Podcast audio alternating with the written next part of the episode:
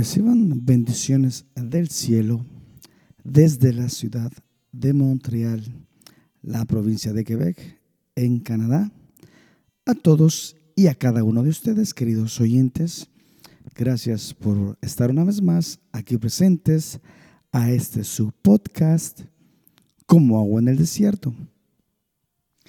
Recordándoles como siempre que este es un podcast que está pensado para que cada uno de ustedes que nos, nos dan el, el, pues el privilegio de escucharnos, de escucharme, eh, reciban bendiciones a través de estas personas, de estos hijos de Dios que fueron inspirados en su tiempo para escribir los libros que les he traído hasta el día de hoy.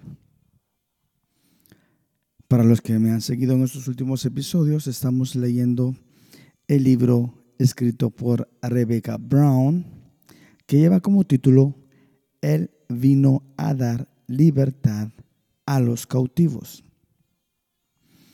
Es un eh, vivo testimonio de cómo esta hermana pues eh, fue usada para atraer personas que estaban no solamente viviendo en pecado, como muchos de nosotros fuimos encontrados y atrapados por el amor de Dios, de Cristo, en su momento, por el amor de Dios venimos a ser salvos, estas personas eh, se podría decir que estaban aún peor porque estaban trabajando y obedeciendo directamente al enemigo, al diablo, a Satanás. Así que es un vivo testimonio de cómo es que eh, todo el proceso de cómo Dios pudo sacarla de ese mundo de oscuridad. Así que sí, hay algunas, eh, algunas historias, algunas eh, eh, frases, párrafos, algunos, ¿cómo le podría decir yo? Frases de, que nos pueden dar, pues incluso a mí me pasa darme un poquito de temor, un poquito de, de, pues de, de cosita ahí cuando uno conforme va leyendo el libro, se va dando cuenta cómo pues más o menos funciona el reino de las tinieblas aquí en esta tierra. Pero yo creo que el propósito de la hermana y del libro no es de darnos y hacernos miedo, sino todo lo contrario. Es eh, darnos un testimonio de cómo el poder y el amor de Dios puede vencer cualquier cosa, puede limpiar cualquier pecado, puede romper toda cadena y puede liberar a todo cautivo, como lo ha hecho con nuestras propias vidas. Así que tomen fe en sus corazones, tomemos fe en nuestros corazones de que el que está en nosotros es más fuerte que el que está contra nosotros. Ese es el testimonio, ese es, ese es el sacrificio hecho en la cruz del Calvario hace más de dos mil años, un vivo testimonio de la victoria que está, del victorioso que vive en medio nuestro. Y dentro de nosotros, que es todavía aún más importante. Así que eh, seguiremos leyendo entonces el capítulo 4, nos toca en esta oportunidad. Y lleva como título este capítulo 4, Ascenso al Poder. Así que preparemos nuestros corazones y nuestros oídos y empecemos con la lectura.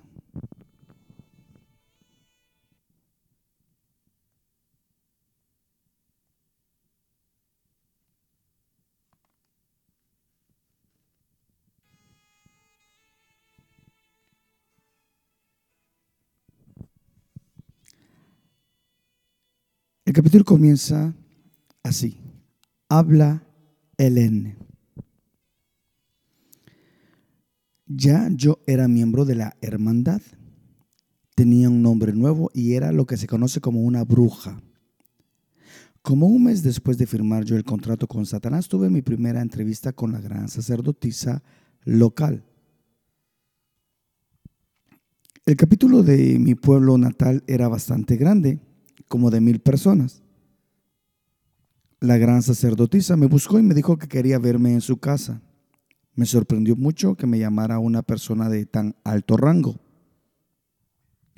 A muy pocas muchachas una gran sacerdotisa las llama para que vayan a verla, a menos que vayan a ser castigadas o que desee encomendarles algo en particular. Su casa era una casa muy lujosa y fina y la gobernaba con mano de hierro. Me dijo, Satanás te ha seleccionado para que recibas adiestramiento, para que le sirvas y seas gran sacerdotisa si llenas los requisitos. Dentro de la secta satánica eso era el mayor honor. Una tiene que tener un rango muy alto para que la escojan para ese tipo de adiestramiento. La gran sacerdotisa era una anciana. Había sido sacerdotisa muchos años. Era muy bonita a pesar de su edad. Tenía una personalidad agradable, pero a la vez había algo de frialdad en ella. Sabía que yo iba a tomar su lugar. Una gran sacerdotisa siempre es destruida cuando otra bruja la sustituye. Recibe órdenes de Satanás o de uno de sus demonios para que entrene a la bruja que ha de ocupar su lugar. No tiene otra alternativa que obedecer. Pensé que era extraño que me pidiera que estudiara para el cargo ya que yo era tan joven y una miembro tan nueva. Lo que no sabía en ese entonces era que los demonios que ya yo tenía eran más poderosos que los de ella y que Satanás le había ordenado que me enseñara exactamente lo que eran, cómo valerme de ellos y cómo, a la postre, destruirla a ella misma. En lo más íntimo, en lo más íntimo, yo no era ni nunca seré muy dada a la destrucción. Me gustaba vivir y no deseaba dañar a aquella señora, pero sabía que si no lo hacía, me mataría. Recibí un intenso adiestramiento en muchas cosas durante los siguientes 20 meses. Nos reuníamos casi siempre en su casa o en otros lugares en que pudiéramos apartarnos de los demás miembros de la secta, por lo menos semanalmente. Las clases que me daban era principalmente sobre conjuros, Aprendí a conjurar a los espíritus para que me obedecieran. Me enseñó a proyectar y a emplear aquel extraño poder que hacía tiempo sentía en mí. Me enseñó protocolo y cómo dirigir los cultos como gran sacerdotisa. Las hermanas de la luz también participaban en mi adestramiento. Principalmente fue por ellas que aprendí a aumentar mi poder con la velocidad con que lo hice. En las clases que me dieron aprendí muchos secretos que otras grandes sacerdotisas jamás aprenden. Me pidieron que me uniera a su sociedad, pero les dije que no. En lo íntimo siempre pensé que eran muy raras. Se procuró que yo aprendiera también artes marciales. Ya sabía algo de karate y judo, pero no sabía nada de kung fu me pusieron en manos de un chino de mediana edad que era experto en las tres. Era un abogado muy conocido en el pueblo. Era bueno conmigo, pero un maestro terriblemente exigente. Aprendí mucho con él. Él ha entrenado a muchas personas de la secta en aquella zona. Pensaba que yo tenía mucho potencial y quería que participara en contiendas públicas, pero nunca quise hacerlo ni lo hice. Aprender las artes marciales demanda un entrenamiento riguroso y penoso. Les pedí a ciertos demonios que entraran en mí para que me dieran las habilidades que necesitaba. La mente y el cuerpo tienen que acostumbrarse a moverse sincronizadamente. Yo podía saltar varios pies en el aire, caer parada, saltar hacia adelante y destruir a cualquiera con mis pies, con mis manos o con ambos. Me hice experta también en el uso de cuchillos, garrotes, espadas, pistolas, arcos y flechas, estrellas y muchos tipos de armas orientales que no son muy conocidas en mi país. No solo los altos miembros de la secta toman estos cursos, sino también muchos miembros de baja categoría para que puedan servir de guardias, asesinos, etc. Me enseñaron mucho de Satanás, casi todo mentiras. Me hablaron de su poder, de su amor por mí. Dios me había rechazado. Satanás me amaba y quería que fuera suya y me había elegido para ser su gran sacerdotisa. Las hermanas de la luz me hablaron de la oportunidad de convertirme en la esposa de Satanás en aquella región. En los Estados Unidos, Satanás solo tiene cinco o diez esposas al mismo tiempo. Es una posición de honor y poder. Me decían que estaban seguras de que yo tenía capacidad para alcanzar tan alto rango. Constantemente me hablaban de los beneficios que obtendría si lo lograba me hice el propósito de ganar ese rango. El primer dominio que vi, eh, demonio que vi se manifestó a mí en forma física durante la ceremonia de iniciación en que firmé el contrato. El segundo fue el primero que yo misma conjuré para que apareciera. Mientras realizaba el encantamiento requerido, apareció en una nube de humo que tenía un fuerte olor a azufre. El episodio en sí fue muy elaborado, muy teatral, pero muy real. Repito, tenía forma corporal. Era enorme, de unos 2.50 metros de altura. Su cuerpo parecía humano, pero diferente. Era todo negro. Después llegamos a saber que aquella clase de demonios se llaman guerreros negros. Tenía ojos rojos y fieros, manos enormes y lo que parecía armadura era su piel. Estaba formada de gruesas escamas negras como el carapacho de una tortuga. Cada escama era de seis pulgadas cuadradas. Supe que era un demonio poderoso porque lo había hecho aparecer para ver si podía hacerlo. Mientras me observaba en silencio, le dije que yo era la escogida. Lo sé, me respondió. Y sé que me han enviado a protegerte y que nada ha de dañarte mientras yo esté aquí y siempre que sirvas al Todopoderoso Satanás, nuestro Señor y nuestro Dios. Se llamaba Ri Chan. Peleó muchas batallas a mi favor y, cuando fui desobediente a Satanás, contra mí. Desde entonces vi muchos demonios y con muchos conversé. A medida que aumentaba mi capacidad de ver el mundo espiritual, podía conversar con los demonios y verlos sin que tomara forma corporal. Rara vez les pedía que, aparecieran en forma corporal, excepto cuando quería impresionar o asustar a alguien de un rango inferior en la secta. El siguiente demonio que invoqué fue Man Chan fue durante una de las sesiones de adiestramiento en casa de la gran sacerdotisa. Esta me dijo que había llegado el momento en mi entrenamiento en que debía aprender y realizar un encantamiento especial. No me dijo el por qué ni yo se lo pregunté. Sabía que aquel era un día importante por los preparativos que se hicieron. Primero, Dibujé con tiza en el suelo un gran pentágono y luego un círculo alrededor. El propósito del círculo alrededor del pentágono es mantener a los demonios dentro del círculo hasta que se les dé permiso de salir. El círculo protege a la bruja del demonio. En realidad, los demonios hacen casi lo que se les antoja. Pronto aprendí a no invocar a un demonio más poderoso que los demonios que me protegían.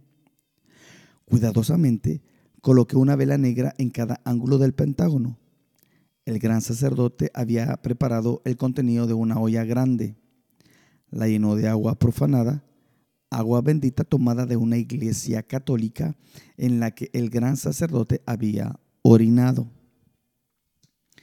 También había matado un perro cuya sangre había recogido en un pomo especial que me había dado para que lo llevara a la casa de la gran sacerdotisa. Luego me dio varias hierbas y polvos. Hicieron hervir bien el agua poco antes de que yo comenzara la encantación. Yo no preguntaba, sino que seguía al pie de la letra las instrucciones de la gran sacerdotisa. Me senté en el piso con la mirada fija en la vela negra en el centro del pentágono y murmurando, oh gran Satán, creador y sustentador del universo, te lo suplico, dame un demonio que sea guía y luz de mi vida, que me dé sabiduría y conocimiento. Amado mío, amo mío, concédeme mi deseo. En ese momento la gran sacerdotisa me mencionó el nombre de Manchan. Yo entonces dije, ven, Manchan, serás bien recibido en mi cuerpo. Te mando que te levantes de tu escondite. Tomé los polvos y las hierbas y la sangre y la arrojé en la gran olla hirviendo. Subió vapor e inmediatamente el cuarto se llenó del mal olor. Entonces hundí un cáliz de oro profanado en la olla y lo llené bien. Coloqué el cáliz cuidadosamente en la mesa y esperé ansiosa. Como a los cinco minutos el líquido del cáliz se había convertido totalmente en polvo. Entonces tomé el cáliz y arrojé el polvo en la llama de la gran vela en el medio del pentágono. Inmediatamente hubo un ruido y una enorme llamarada. La vela desapareció en una luz blanca e. La luz perdió intensidad en unos segundos y pude ver lo que parecía la figura extraordinariamente bien parecida de un joven. Tenía un pelo negro como el carbón y penetrantes ojos negros que irradiaban inteligencia. Me tiré de rodillas junto al pentágono. Con un trapo borré la tiza para formar un sendero claro a través del pentágono. El joven, que en verdad era el demonio Manchan, en forma física, salió del pentágono por el sendero que yo había trazado. En un inglés perfecto me habló suavemente como un gran amor. Me dijo que iba a morar en mí y prometió que nada podría dañarme. Me dijo que me daría sabiduría y conocimiento, que sería mi maestro y mi guía. Afirmó ser mi redentor. Yo asentí, muy impresionada por su bella apariencia. Entonces caminó hacia mí pero en el instante mismo en que entraba en mí, se transformó de humano en el demonio que era. Espantoso. Estaba desnudo y su cara había cambiado la belleza en horrible crueldad. Sus mechones de cabellos negros se volvieron de un café rojizo, opaco, vulgares, escasos y gruesos como pelos de cerdo. Sus ojos eran increíblemente negros y de mirada, mirada perversa. Su boca abierta exhibía unos largos y amarillentos colmillos. Era de brazos muy largos con manos que terminaban en dedos regordetes y uñas puntiagudas. Emitió una horrible y macabra risotada de triunfo al, entrar directamente en mi cuerpo. Yo chillé, primero al verlo, luego por el dolor que sentí cuando entraba en mí. Fue un dolor profundo, espantoso, como jamás lo había sentido. Sentí que mi cuerpo ardía. Me sentí morir y en aquel preciso momento con todo mi corazón lo deseaba. Richan dio un paso al frente al escuchar mi chillido, pensando que quizás estaba recibiendo un ataque externo. Pero Man Chan le habló y le dijo que era él, que no se preocupara. Mientras el dolor disminuía, Manchan me dijo que aquella era una pequeña demostración de lo que sentiría si me atrevía a desobedecerlo y también para que yo supiera que había venido a quedarse, que nada ni nadie lo haría salir de mí. Desde ese momento Manchan fue el principal demonio en mi vida. Se comunicaba conmigo poniendo pensamientos directamente en mi mente. Yo me comunicaba con él hablando en voz alta o hablándole con mi cuerpo espiritual. No lo sabía entonces, pero Manchan no podía leer mis pensamientos. Me dominaba y me mantenía con las puertas abiertas para que Satanás y otros demonios pudieran entrar y salir a su antojo y también cuando yo quisiera. Se convirtió en el centro de mi vida. Yo dedicaba todo mi tiempo y mis fuerzas a tratar de dominarlo, pero él sentía más control sobre mí que yo sobre él. A veces me dejaba inconsciente y tomaba total control de mi cuerpo y lo usaba a su antojo y frecuentemente hablaba con mi boca. Me decía cuándo comer y dormir. Regulaba mi eficiencia en el trabajo, mis buenas relaciones con los demás, mi vida entera. Con él aprendí a valerme de los demonios, a usarlos en contiendas espirituales. Aprendí a valerme de ellos para fortalecer mi propio cuerpo espiritual, a utilizarlos en ceremonias o contra otras personas, brujas, iglesias y hasta ministros del Evangelio de Jesucristo. Me dio el don de hablar muchos idiomas y de andar y hablar con gran autoridad y poder. Pero Manchan no era la luz que prometió ser, ni el ser de amor y belleza que vi al principio. Era un ser malo, perverso, y roía mi alma y mi cuerpo. Y muchas veces me causó mucho sufrimiento y dolor porque yo no apoyaba ni participaba en sacrificios humanos. La vida se me volvió una continua pesadilla.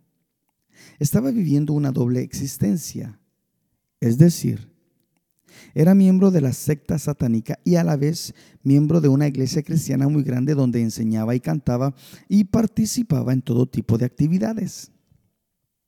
Me sentía siempre destrozada, sin un momento de libertad y completamente atrapada. Por aquel entonces comencé a batallar con muchas brujas. Las peleas son de muchas maneras. Lo más común es que la bruja más poderosa le arrebate los demonios a la más débil. Así no solo se vuelve más fuerte, sino que a menudo todo termina en la destrucción de la más débil porque ésta queda sin poderes para defenderse. Los demonios no conocen la lealtad. Siempre se inclinan a la persona más fuerte. Todo el reino de Satanás se basa en el principio de la competencia. Es lo opuesto en el reino de Dios, donde cada cual sirve al prójimo. Rara vez la pelea es un, en un plano físico, aunque a menudo las brujas se valen de los demonios para destruir el cuerpo físico de la bruja más débil. Hubo una bruja en particular que me atacó. Se llamaba Sara. Traté de explicarle que si no me dejaba tranquila iba a tener que destruirla. No me creyó y por fin entramos en pelea. Lo que vi fue sencillamente espantoso. Se fue debilitando rápidamente al irse sacando los demonios para que entraran en mí.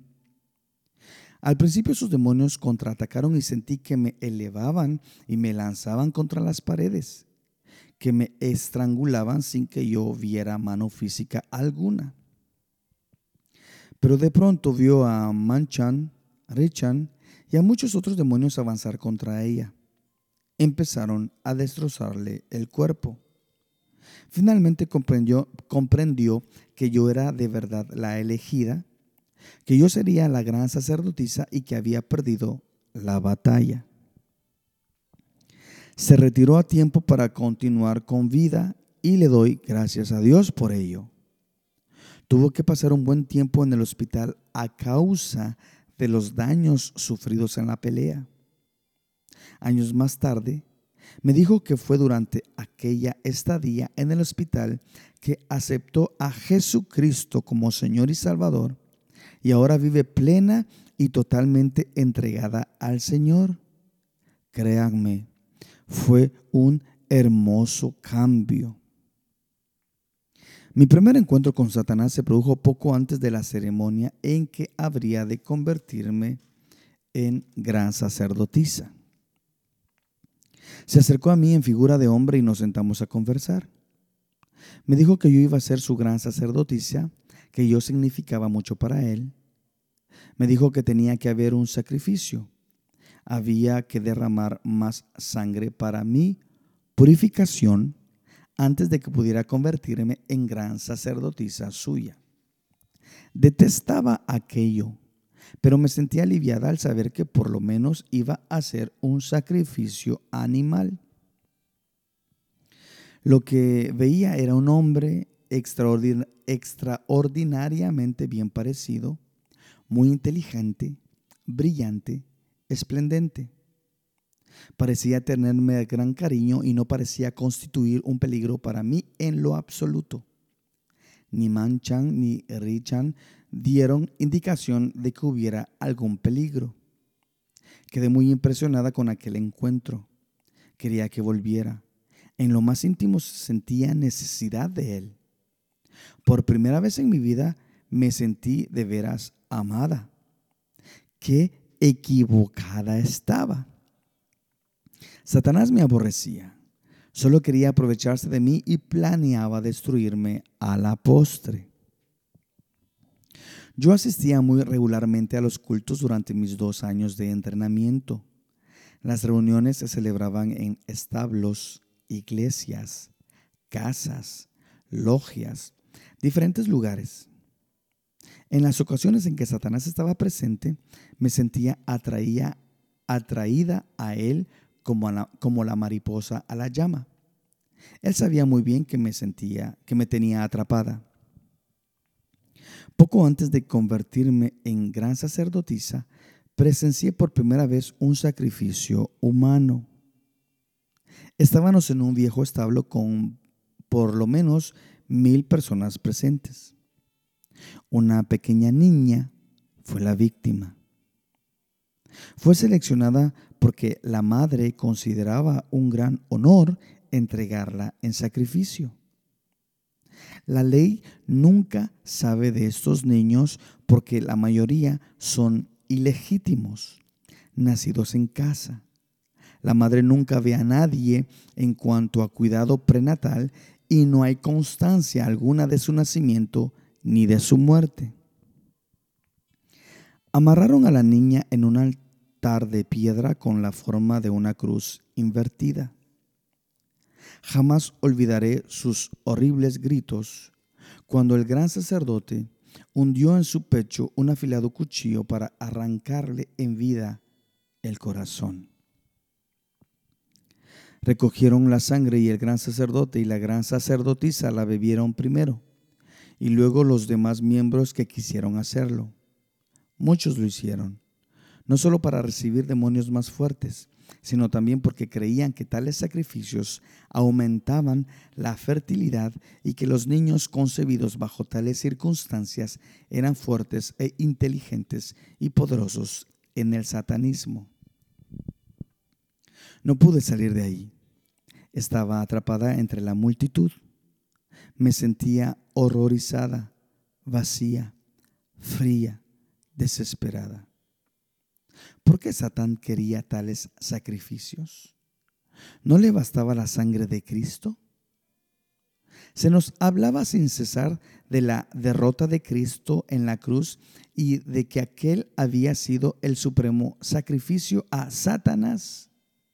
Pero ya vería yo que el apetito de sangre y destrucción de Satanás es insaciable. Mi última y final batalla con la gran sacerdotisa se produjo con la autorización directa de Satanás. Ocurrió en una, en una, gran reunión en la iglesia donde había conocido a las hermanas de la luz. Satanás estaba allí, y con un leve gesto me concedió el permiso de enfrentarla. Luchamos. Ella era muy anciana y la batalla fue breve, de apenas 20 minutos. No la maté. No podía hacerlo porque yo respetaba mucho la vida. Se rindió pronto al ver que estaba demasiado débil para seguir luchando. Al año siguiente se suicidó. Enseguida se celebró la ceremonia de instalación de la gran sacerdotisa. El sacrificio cruento en aquella ocasión fue un perro.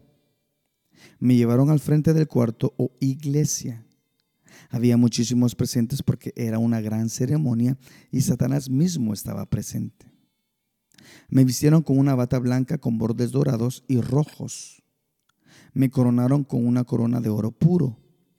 Firmé con mi propia sangre otro contrato en el que me declaraba gran sacerdotisa de Satanás.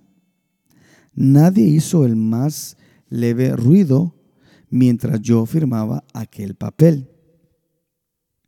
Luego, a una señal de Satanás, el gran sacerdote se levantó a declarar que yo era la nueva gran sacerdotisa. Proclamó que nadie de la secta, ni ningún demonio, gran sacerdote, bruja o gran sacerdotisa de cualquier capítulo podía tocarme porque yo era la escogida.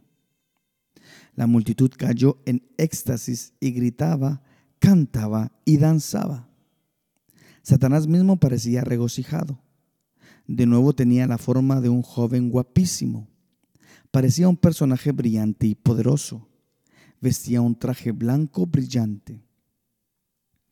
La congregación se postró ante mí y me alabó como gran reina, como reina de Satanás.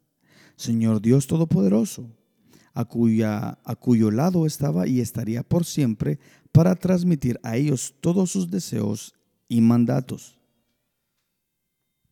Me sentí como si por primera vez en mi vida era bien aceptada.